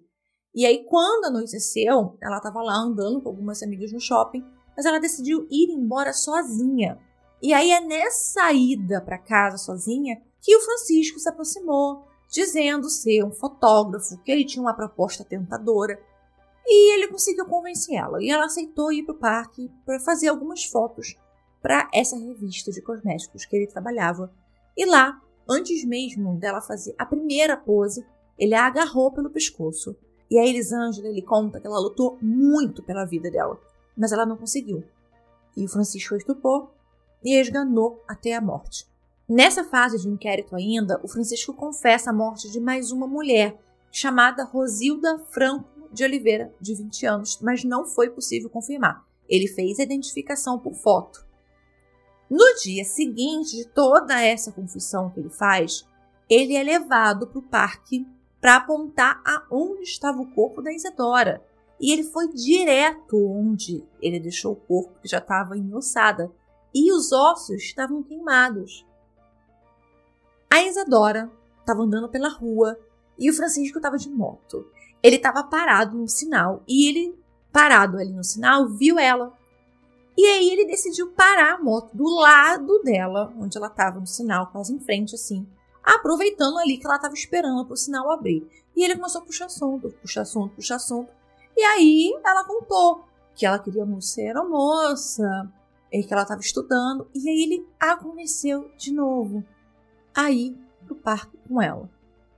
Lá ele começou a beijá-la à força e a gritar para que ela ficasse parada, porque ela não ficava parada. E aí ele mordeu os seios dela, rosto, coxa, nádega, braço. Ele mordeu muito. E ele ordena que ela depois se vista, coloque a roupa de volta. Ele abraça ela, deita com ela no chão mas com um pedaço de madeira, ele pressiona o pescoço e a mata. Depois da morte, ele vê ao lado da calcinha dela um volume, algo volumoso, e pega e leva com ele. E só depois ele nota que era um talão de cheques. Por duas vezes ele ainda volta onde a Isadora foi deixada para passar a mão no corpo dela. Em seguida ao seu interrogatório sobre o sumiço da Isadora, o Francisco saiu da delegacia e foi para o Parque do Estado, onde o corpo estava, tirou o combustível da moto e colocou fogo no corpo para que, na cabeça dele, caso encontrassem, a polícia não ligasse a morte dela a ele. Através de uma foto que eles mostraram na delegacia para o Francisco de várias mulheres desaparecidas, ele reconheceu uma outra vítima, Rosa Alves Neto, de 21 anos. A Rosa foi vista pela última vez no Parque do Ibirapuera no dia 24 de maio de 1998. Ela era natural de Pernambuco, mas morava no bairro Valo Velho, em São Paulo, com a mãe e três irmãos. Ela estava no terceiro ano do ensino médio e também estava trabalhando em uma empresa chamada Marluvas. Ela saiu de casa no dia 24 vestindo calça jeans, uma blusinha preta, um tamanco de pano preto. Os pais estavam viajando, então ela foi passear um pouco. Ele narra que a viu chorando e ela contou que estava desempregada. E aí ele também conseguiu a convencer a ir parque lá. Ele a estrangulou. Ela tinha um bip, para quem ainda não era, não era nascido nos anos 90, que não é o meu caso, infelizmente, talvez não saiba. o que um BIP é, mas é só procurar, gente, né? no Google que vocês acham o que é. Então, ela tinha um teletrim, que até chegou a ser encontrado em Barueri, perto de um hospital, na época das buscas por ela. A Rosa ela foi identificada através dos exames de arcada dentária. Em todos os casos, a motivação dele era, nas suas palavras, morder a carne das vítimas. A mordida o excitava, mas não há provas de que ele realmente tenha comido, literalmente, alguma delas, que ele tenha arrancado um pedaço e engolido. Não tem provas disso. Mas das mordidas tem, porque todos os corpos foram encontrados com mordidas profundas. Uma outra desaparecida, Michele dos Santos Martins, de 20 anos, a polícia também acreditava que era uma das vítimas dele. Um outro corpo que tinha sido achado e já estava até enterrado, não tinha identificação, né? estava enterrado no cemitério de Perus, acabou sendo exumado para fazerem uma tentativa de identificar e saber se era Michelle. Quando aquela coletiva de imprensa foi realizada, aquela coletiva da prisão do maníaco do parque, a operadora de caixa de mercado, Sandra Aparecida de Oliveira, de 19 anos, viu, estava assistindo na casa dela, e ela começou a passar mal, muito mal. Porque aquele homem preso e que a polícia estava mostrando numa coletiva de imprensa, o maníaco do parque, era o homem que a violentou. A Sandra, ela tinha ido ao Ibirapuera no dia 9 de novembro de 97. Ela tinha brigado com o marido e ela, eles tinham um filho de dois anos. E ele queria se separar. Só que na época ela não tinha emprego, então ela ficou desesperada, pensando como é que eu vou sustentar meu filho. Para esparecer um pouco, ela foi para o parque por Ibirapuera, né? Para ver os patinadores que ficavam ali sempre embaixo da marquise, numa marquise projetada pelo Oscar Niemeyer, que fica no Ibirapuera. E aí esse homem se aproximou, todo mundo chamava ele de Chico Estrela. Ele começa a falar o quanto que ela era bonita, o quanto que ela poderia, poxa, ser modelo e que ela era exatamente o tipo de mulher que ele estava procurando para posar. E aí ela pergunta para ele, tá, mas quanto que você vai me pagar para posar? E ele diz que pagaria a ela 700 reais. Bem, ela estava precisando de trabalho. Ela topa o serviço e sobe na moto para irem até onde as fotos seriam tiradas. Só que passando no Parque do Estado, ele sugeriu a elas cortarem caminho. Ela não viu nada demais. Eles entraram no parque. Só que sem dizer nada, ele parou a moto e deu uma gravata nela e a amarrou com a alça da bolsa dela. Ele a beijou, ele mordeu seus seios e a obrigou a fazer sexo oral nele. Ela ficou amarrada em uma árvore e ele foi embora. E ela conseguiu se soltar e fugiu. Na hora que ele ele me mandou tirar a roupa foi quando eu, eu começava a falar com meu filho em pensamento. Eu falava assim, filho, a mamãe vai embora, mas o papai vai ficar para cuidar de você. Eu falava em pensamento com meu filho, pensando que meu filho tivesse ouvido. Talvez, quem sabe. Mas eu procurava sempre estar com o pensamento ligado em Deus e eu olhava para a mata e eu dava a Deus, eu tava dando a Deus para tudo. Eu lembrei de todo mundo, eu lembrei da minha mãe, lembrei das minhas irmãs. Eu já tinha aceitado a morte para mim já. Para mim ali era o fim. Tanto que quando ele me amarrou e me deixou viva, eu tava tão no estado de choque que eu pensei comigo, é, ele não vai me matar. Eu tenho certeza que ele é um criminoso porque um louco não, me, não pede perdão pelos atos que ele faz. E ele me pediu perdão quando eu estava amarrada na árvore. E ele sabe o que ele faz. Ele não tem nada de louco, não. Em agosto de 1998, aconteceu o segundo supra-sumo televisivo. O Domingo Legal reconstituiu no programa, com atores, né? Só que com muitos detalhes, o que tinha acontecido no Parque do Estado como o maníaco atraía as vítimas, como ele matava as, mulheres. E os atores iam interpretando e iam narrando o que estava acontecendo assim, em pormenores. Na época, isso foi extremamente criticado, porque não só né, pela interpretação dos atores, porque é, foi bem pesado, muito explícito, mas também pelo horário, porque o Domingo Legal passava no domingo à tarde. Então, assim, tinham crianças vendo aquilo. Mas ainda tinha tempo para um terceiro supra-sumo televisivo. Todo mundo aqui conhece Linha Direta. É um programa que estreou na Rede Globo lá no dia 29 de março de 1990. Inclusive, o primeiro caso deles foi o caso das máscaras de chumbo, que também tem lá na Aurelo disponível para apoiadores. Inclusive, está extremamente completo esse caso. O Linha Direta no programa que o jornalista Hélio Costa tinha pensado em fazer mais ou menos nos moldes do Unsolved Mysteries, que agora inclusive é uma série Netflix, né? Mas antes era um programa que passava na TV norte-americana. E o Linha Direta, ele ficou no ar mais ou menos de março até julho de 1990, então foi muito curto. O Marcelo Rezende estava na Globo e ele queria muito, não tipo trazer o Linha Direta de volta, mas ele queria ter na Globo um programa dele próprio, com um foco em jornalismo investigativo e envolvendo crimes. E foi quando ele e o Roberto Talma, que era um diretor da Globo na época, tiveram a ideia de entrevistar o Francisco, já imaginando que esse programa investigativo, mais voltado para a utilidade pública, que era o que o Marcelo queria, em um formato, na verdade, a gente conhece hoje como o Linha Direta. A Globo pagou 7 mil reais por essa entrevista aos pais do Francisco e com dinheiro eles compraram um Corsa. Essa entrevista, de mais ou menos uns 40 minutos, foi ao ar no Fantástico e foi um misto de investigação com entrevista, com coisa sobrenatural. Gente, foi um monte de coisa junta. Apesar de ser um piloto, né, uma ideia que eles tiveram, não é muito a ver com o que a gente conhece, o que a gente vê de linha direta hoje. A produção fez o quê?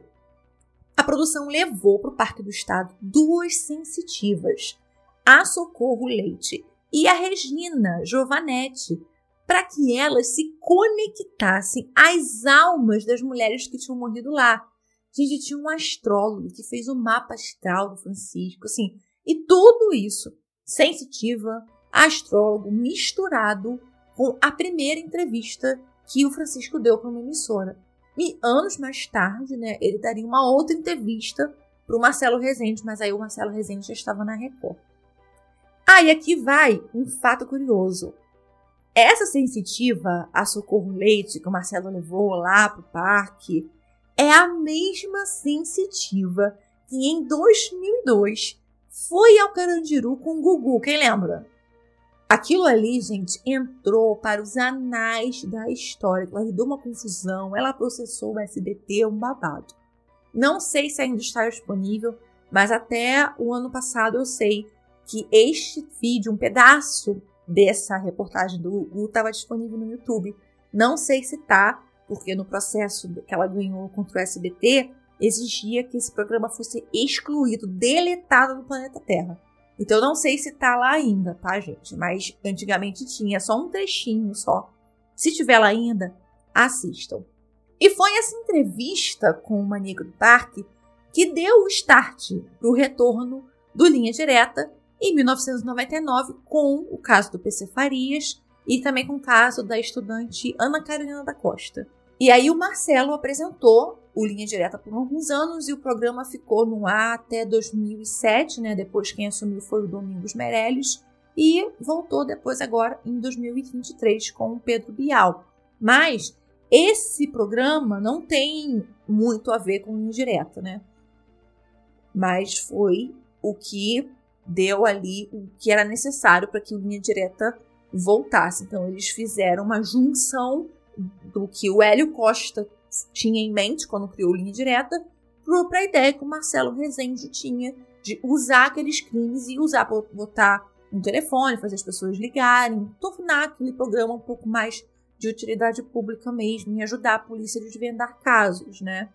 E inclusive essa, essa entrevista foi tão criticada na época quanto a reconstrução do Gugu. As pessoas acharam um absurdo fazer aquele tipo de programa e ele tem um espaço de 40 minutos no Fantástico. E como a gente sabe, geralmente faz reportagens muito curtas, mas eles tiveram aí 40 minutos entre mapas astrológicos e conversas com espíritos no Fantástico para falar do caso do, do maníaco do parque. O Francisco passou por uma audiência de instrução com o juiz do primeiro tribunal do júri, o José Reis Borges Pereira, em 19 de agosto de 1998. E nessa audiência ele contou como ele matava as mulheres, assim, em detalhes. Como a defesa estava alegando insanidade, o juiz determinou que os psiquiatras Sérgio Paulo Rigonati, Antônio Carlos Justino Cabral, Maria Adelaide de Freitas Caires e Hilda Clotilde Penteado fossem os responsáveis pelo laudo de insanidade mental e que eles fizessem em 30 dias. O Ministério Público chegou também a pedir um exame de fimose e também um exame lá nas partes íntimas do maníaco para tirar as dúvidas sobre as alegações do Francisco, de que ele não tinha, ele alegava por muito tempo que ele atacava as mulheres não por vontade sexual, porque ele tinha essas dificuldades de ereção, ele sentia muita dor. Ele matava essas mulheres para mordê-las, não para estupá-las. Então, como ele dizia que tinha essa dificuldade né, no pênis e tinha fimose e tudo mais, então o Ministério Público pediu um exame para verificar se realmente aquilo era verdade. No caso da Selma, o promotor Edilson Mongenó Bonfim indiciou Francisco por homicídio triplamente qualificado, ocultação e vilipêndio de cadáver e atentado violento ao pudor. Essa foi um dos indiciamentos do Francisco. O juiz, o José Rei, lá do primeiro tribunal do júri, ele acabou desmanchando o corpo de peritos que tinham sido indicados para fazerem os exames psicológicos no Francisco. Por quê? Ele descobriu que uma psiquiatra contratada pela defesa tinha ido a três sessões dele nos 20 dias em que aquele corpo de peritos trabalhou. E aí a promotoria pediu, então, a impugnação do laudo. E essa impugnação foi deferida pelo juiz. Então, novos peritos foram convocados para realizar esses exames. E o resultado do laudo foi dado pelo psiquiatra Paulo Argarati Vasques. E esse laudo dizia que o Francisco era semi-imputável. Então, ele não tinha uma doença mental. E aí caberia ao juiz, ao júri, né, no caso, decidir se ele era capaz ou não, né? Se o juiz decidisse é, não pronunciá-lo ao tribunal do júri, o juiz decidiria se ele era imputável ou não, ou se ele fosse para o tribunal do júri, aí os jurados decidiriam se ele era imputável ou não.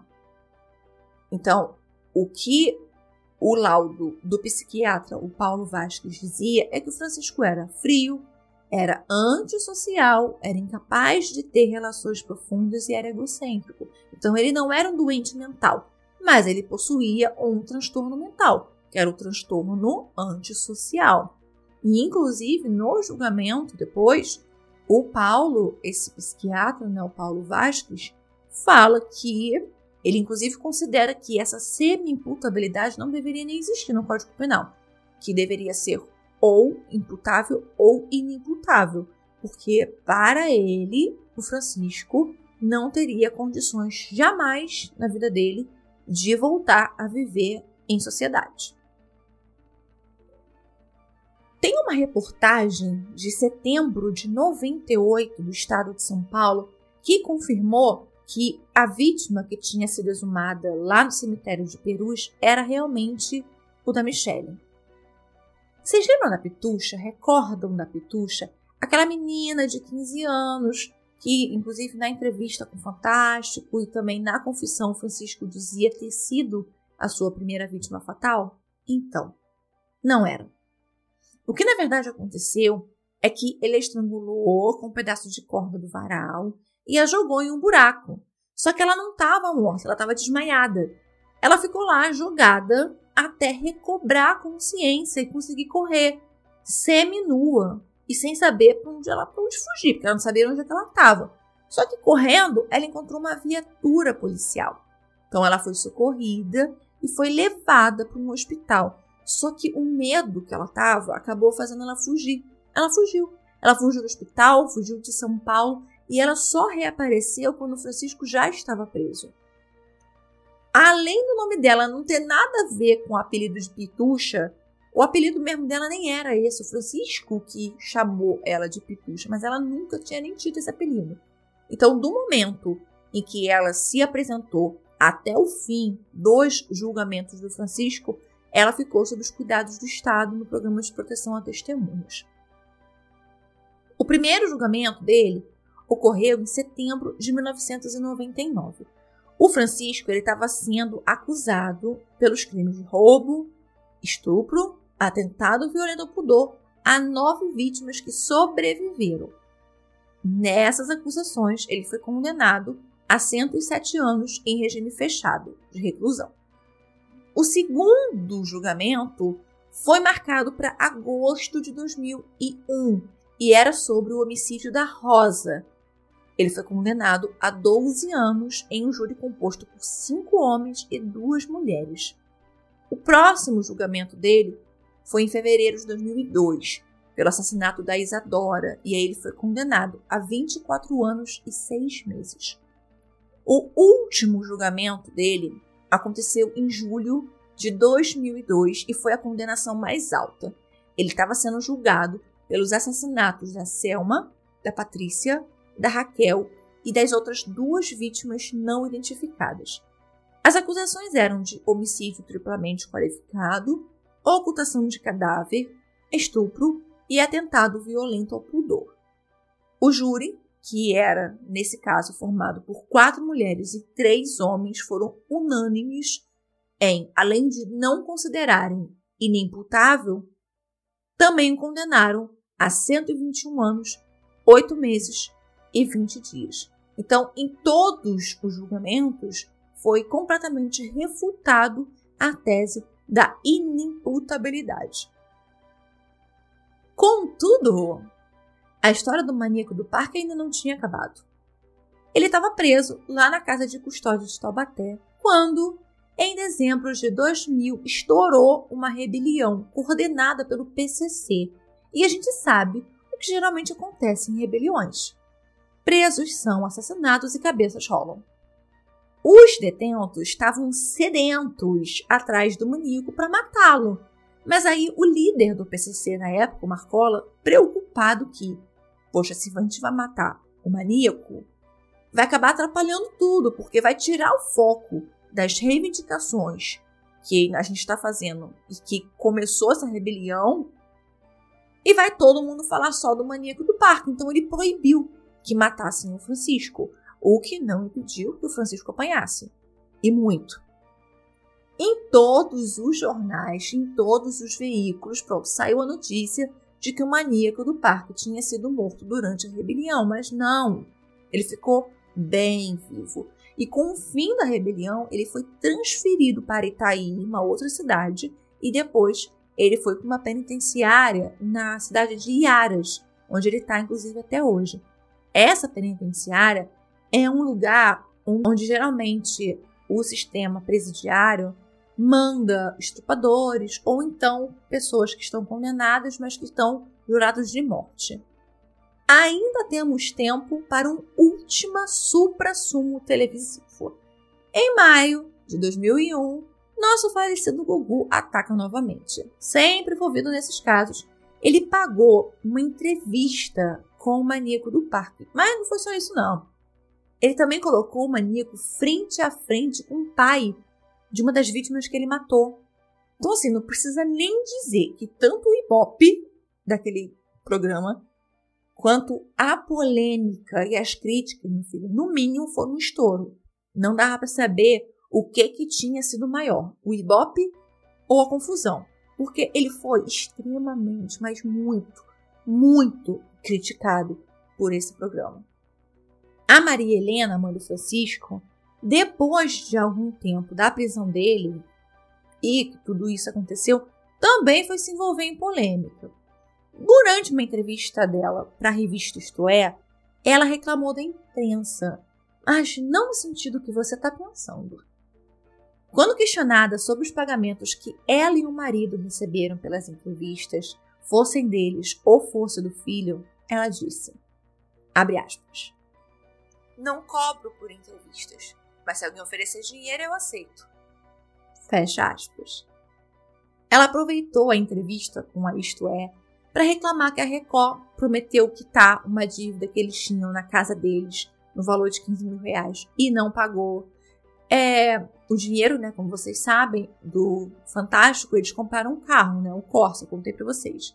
E ela também se mostrou extremamente insatisfeita com o diretor de uma rede de farmácias que, ao vivo lá no programa, na época que o Leão Lobo tinha, o Leão Livre, prometeu fornecer remédio pro, pro senhor Nelson, né, o marido dela, pai, né, do maníaco do parque. Acho que ele estava doente. Só que o homem sumiu, não deu remédio nenhum. A isso, gente, isso bastou para as famílias das vítimas se revoltarem. Porque ficou parecendo que eles estavam ganhando dinheiro em cima da morte das filhas deles e cobrando por isso. Dinheiro esse que eles achavam que já que tinha sido pago era devido às famílias, que eram também tão vítimas do Francisco quanto as filhas que foram assassinadas, não os pais deles. Os pais dele não eram as vítimas, eles eram as vítimas, porque as filhas deles tinham sido assassinadas. Então, então para eles, esse dinheiro que as emissoras estavam pagando para os pais do Francisco darem entrevistas deveria ser revertido para as famílias em forma de indenização. Então foi uma discussão muito intensa no período, nessa época, e abre uma discussão até muito interessante sobre como a imprensa lidava com essa guerra de audiência, pagando o criminoso para dar entrevista. Lá em Aras, não tinha nenhum outro, inclusive, em relação a recebimento de cartas. Assim, o Francisco, o motoboy, ele era campeão, era líder de recebimento de cartas. Algumas delas eram mais ou menos como essa que eu vou ler para vocês agora. Abre aspas. Por enquanto, nossos beijos são assim, mas quero te beijar de verdade. Acho que tens saudade. Eu te amo, te amo, te desejo, te quero de corpo e alma. E me perdoe por tudo que eu tô sofrendo. Sabe, Francis, eu não me conformo, choro. E eu preciso ser forte. Fecha aspas.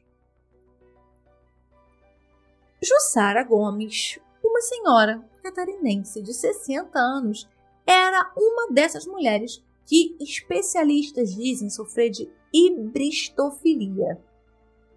A hibristofilia é uma parafilia e ela causa atração por homens assassinos. É uma parafilia que atinge mulheres. Depois eu quero fazer um post explicando melhor para vocês o que é essa parafilia, porque é uma parafilia bem interessante de ser estudada. A Jussara começou a escrever para Francisco, mandar presentes para ele e tal, até que os dois decidiram se casar em 2002. E casaram mesmo, por procuração. Ela estava disposta a ir morar em São Paulo, mudar a vida dela toda para ficar com ele, mesmo ele preso em regime fechado. Eles casaram, só que o casamento durou poucos meses, porque ela disse que ela era uma pessoa muito estranha, e aí ela pediu a separação. Todos sabemos que o Código Penal Brasileiro, depois do pacote anticrime, todos não, mas eu tenho certeza que muitos de vocês sabem que depois do pacote anticrime, aumentou o tempo máximo de pena no Código Penal, né, para 40 anos. Mas antes disso, eram 30 anos. O Francisco está preso desde 1998, o que significa que, estando preso em penitenciária comum, que é o caso dele, ele deve ser solto em 2028, quando, mesmo que condenado a quase 300 anos né, no somatório, ele vai completar os 30 anos de reclusão, cumprindo a sua sentença integralmente. Então, ainda se está discutindo como evitar que isso aconteça.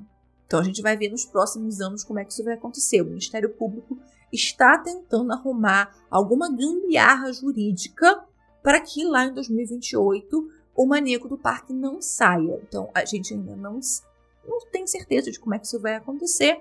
Até andou saindo algumas notícias de que ele ia ser solto. Não, gente, ele não vai ser solto agora. Mas a previsão é que em 2028 ele seja solto. É algo muito parecido com o que aconteceu com o bandido da luz vermelha, que também é um caso que está lá na Aurelo, disponível para apoiadores. Se você é apoiador, você ouviu, você sabe. Se você ainda não é apoiador, você está perdendo. Você já viu quantos casos eu falei aqui que estão lá disponíveis para você? Então, venha, venha para o Fundo de Investigação e nos apoie. E você vai poder ouvir todos esses casos que eu falei aqui. Mas, com o João Acácio, aconteceu basicamente a mesma coisa. Ele também tinha, inclusive acho que ele cumpriu até um pouquinho a mais dos 30 anos e tiveram que soltar ele. E aconteceu tudo o que aconteceu quando soltaram. Então, por mais que eles tentaram é, impugnar a saída dele, não teve jeito e ele saiu. E pode acontecer a mesma coisa com o Francisco de Assis. Então, a gente vamos ver como é que será daqui para frente. Aos 56 anos hoje, agora, este mês ainda de agosto, porque ele faz aniversário em novembro, quando ele vai fazer 57, ele se diz convertido, evangélico, frequenta os cultos, faz tricô também para passar o tempo e come. Come bastante. Disse que ele engordou mais de 30 quilos, assim, passou dos 100 quilos fácil. E ele também é sempre visto andando na penitenciária com uma Bíblia. E aqui vai para vocês uma novidade que saiu há pouquíssimos dias antes de eu gravar esse episódio. A Prime Video da Amazon anunciou que fará um filme e um documentário sobre o maníaco do parque. Foi consultado o processo, foi entrevistado mais de 50 pessoas, entre familiares das vítimas, sobreviventes, peritos, tudo mais. E a previsão do lançamento dos dois, do filme e do documentário, né, da série, é para o ano que vem. Então, depois me contem lá no post no nosso Instagram, arroba investigação, o que vocês acham disso. Mas um supra-sumo da mídia, né? Vocês vão ver ou não vão? Quero saber o que, vocês acham. Só ir lá e seguir, caso vocês ainda não sigam a gente lá no Instagram, e deixar a sua opinião no post com as fotos desse caso. O que dizem que eu sou louco? Eu não sou louco. Um louco escreve, um louco fala, um louco anda tão bem de patins, um louco tem estudo de. Um louco serve a pátria, um louco sabe andar de moto. Mas o que eu posso dizer é que alguma coisa tem dentro de mim. Hey!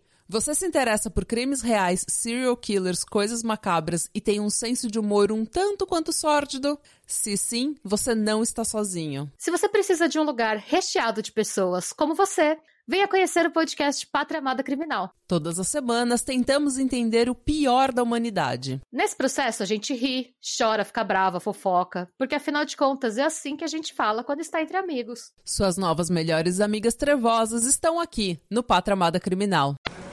Esse foi o caso de hoje e que caso, né? Eu conheci esse caso, mas a pesquisa me deu uma outra visão.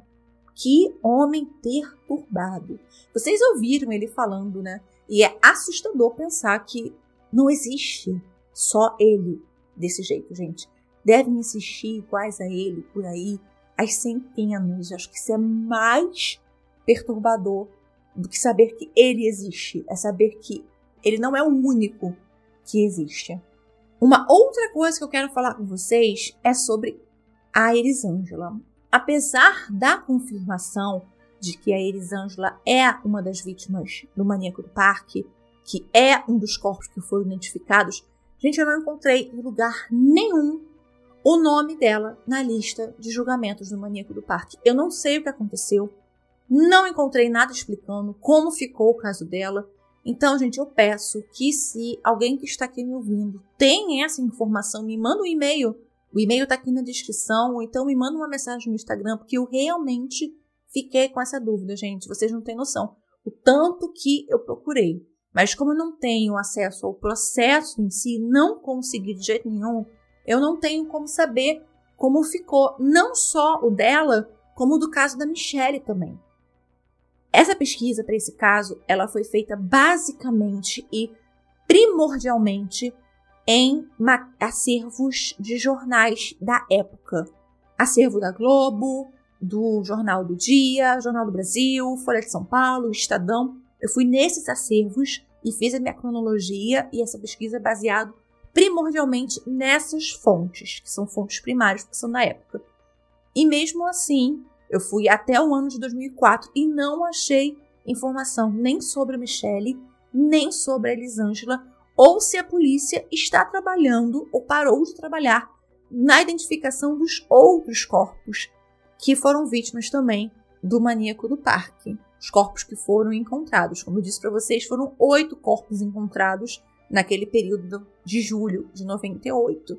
E daqueles oito corpos, tem vítimas não, identif não identificadas, mas três vítimas, se eu não me engano.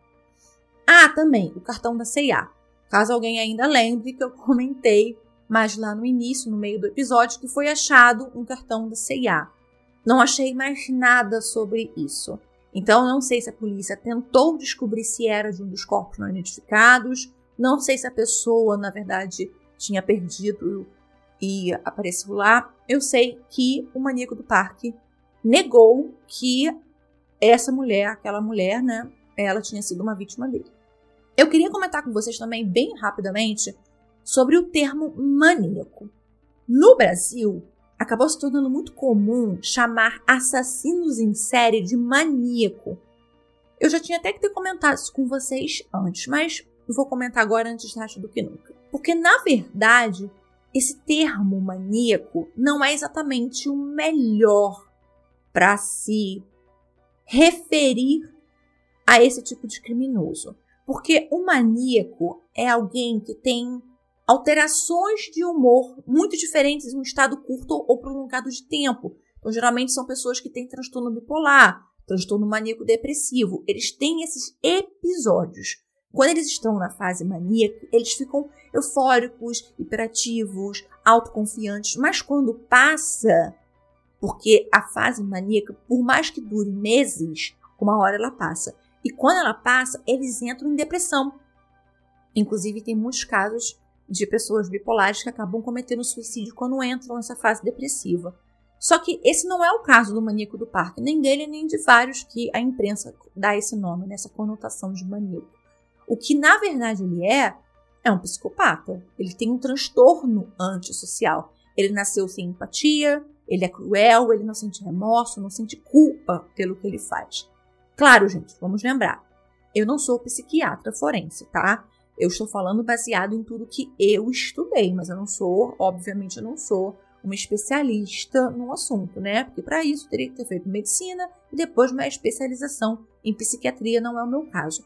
Então eu estou falando para vocês baseado em tudo que eu venho estudando nesses últimos um ano e meio sobre esses assuntos, né? E é pode ser que haja uma corrente que pense diferente, mas a maioria dos autores que eu li sobre sempre falam sobre esse uso um pouco inadequado do termo. A mesma coisa com pedófilo. As pessoas confundem quem, só, quem tem essa parafilia da pedofilia com a pessoa que abusa de crianças, porque nem todo homem ou pessoa que abusa de crianças é pedófilo. Então as pessoas sempre falam assim: ah, ele foi preso por pedofilia, sendo que não. Pedofilia não é uma tipificação penal. É uma parafilia, um transtorno mental que a pessoa tem. Então, nem todo abusador de criança é um pedófilo. Então, há muito essa confusão. Assim como nem todo serial killer é um psicopata. Mas muitos deles são psicopatas. Então, existem essas diferenciações e eu acho sempre importante vir trazendo para a gente aprender, que a gente está na vida para aprender. Esse é um caso mais do que extremamente triste. A vida dessas meninas foi tirada porque elas confiaram, gente. E eu vou falar para vocês, quem nunca se deixou levar na lábia de um safado. Elas, aliás, elas não, né? Todas as vítimas, quando são mulheres, são muito julgadas por terem morrido. Além de elas terem sido assassinadas brutalmente, elas ainda foram julgadas na época como erradas, ou como se elas tivessem merecido, sabe? Porque ah, elas acreditaram que um homem aparentemente normal e super bacana disse a elas: como que pode? Mereciam morrer. Só que isso, gente, acontecia, esse tipo de julgamento não acontecia só em 1998, isso acontece até hoje. E a gente está aqui lutando para que o dia que isso não aconteça mais esteja próximo de chegar, porque a culpa nunca é da vítima. Vamos lembrar sempre disso. Temos um encontro já já, gente. Eu prometo não sumir por tanto tempo de novo, pelo menos não até o fim da temporada. Beijos!